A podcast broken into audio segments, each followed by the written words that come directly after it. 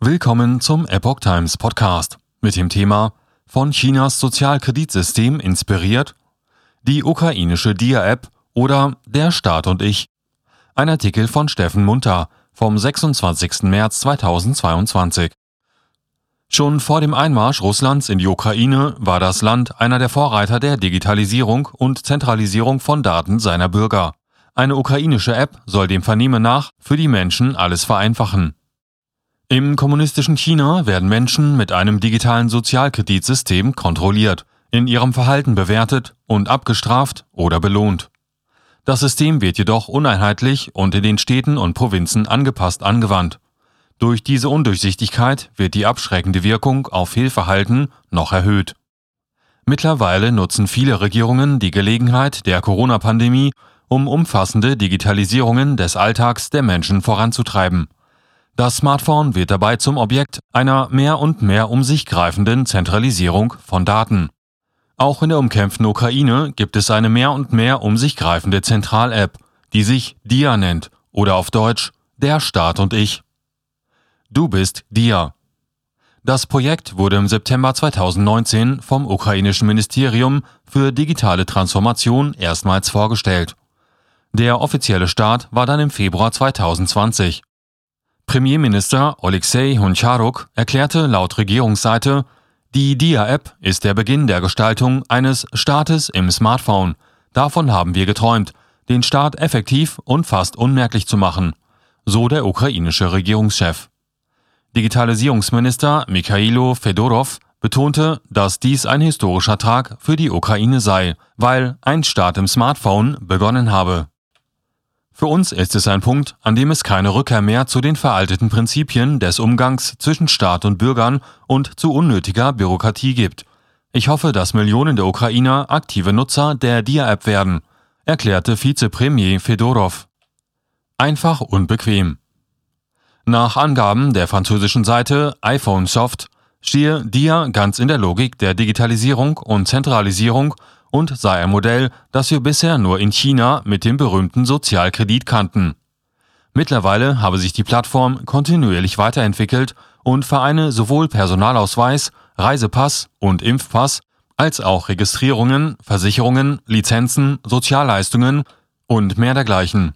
Fast 50 Dienste soll die Anwendung umfassen und insgesamt neun offizielle Dokumente bieten, die gleichwertig ihrem papierenden Gegenstück seien. Den ukrainischen Bürgern wurde sie angepriesen, dass sich mit DIA vieles für sie vereinfacht. Verwaltungsverfahren, Steuerzahlungen oder die Zahlung von Bußgeldern, die Erneuerung ihrer Ausweispapiere, Vorgänge in Bezug mit ihren Sozialleistungen oder, wie damals bei der Einführung im Februar 2020 Ministerpräsident Honocharuk es formulierte, mit der App werde man dafür sorgen, dass der Staat keine Hürden mehr mache, sondern einen bequemen Service biete. Die Bürger müssten keine Zeit und Nerven mehr in endlose Warteschlangen für Verwaltungsdienste investieren.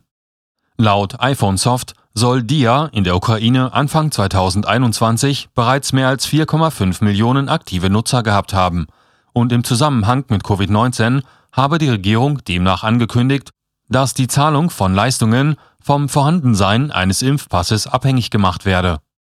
Ukraine pushte KP-Militär um Jahrzehnte.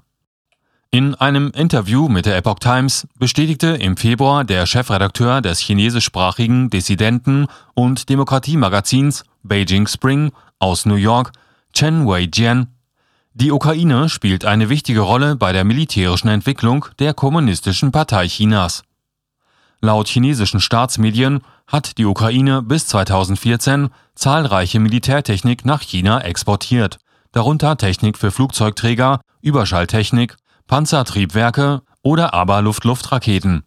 Demnach habe Chinas militärische Stärke dank der Ukraine einen Sprung von 20 Jahren gemacht. Chen wisse nicht genau, ob das tatsächlich so viel sei, meinte aber, dass er sicher sei, dass die militärische Hilfe der Ukraine für die kommunistische Partei sehr groß ist. 2014 sprach das offizielle staatliche chinesische Medium Global Network davon, dass China der größte Konsument der ukrainischen Militärindustrie sei Zudem hieß es dort, dass China seit 20 Jahren fast die gesamte Militärtechnologie, die es wollte, aus der Ukraine bezogen habe. Doch die Zusammenarbeit beider Länder begann gleich nach dem Zusammenbruch der Sowjetunion.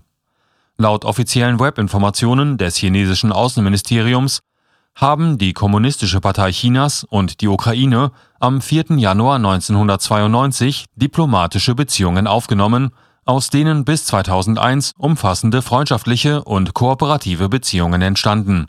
Zehn Jahre später, 2011, kündigten beide Länder den Aufbau einer strategischen Partnerschaft an. Es geht auch um Chinas Vorherrschaft.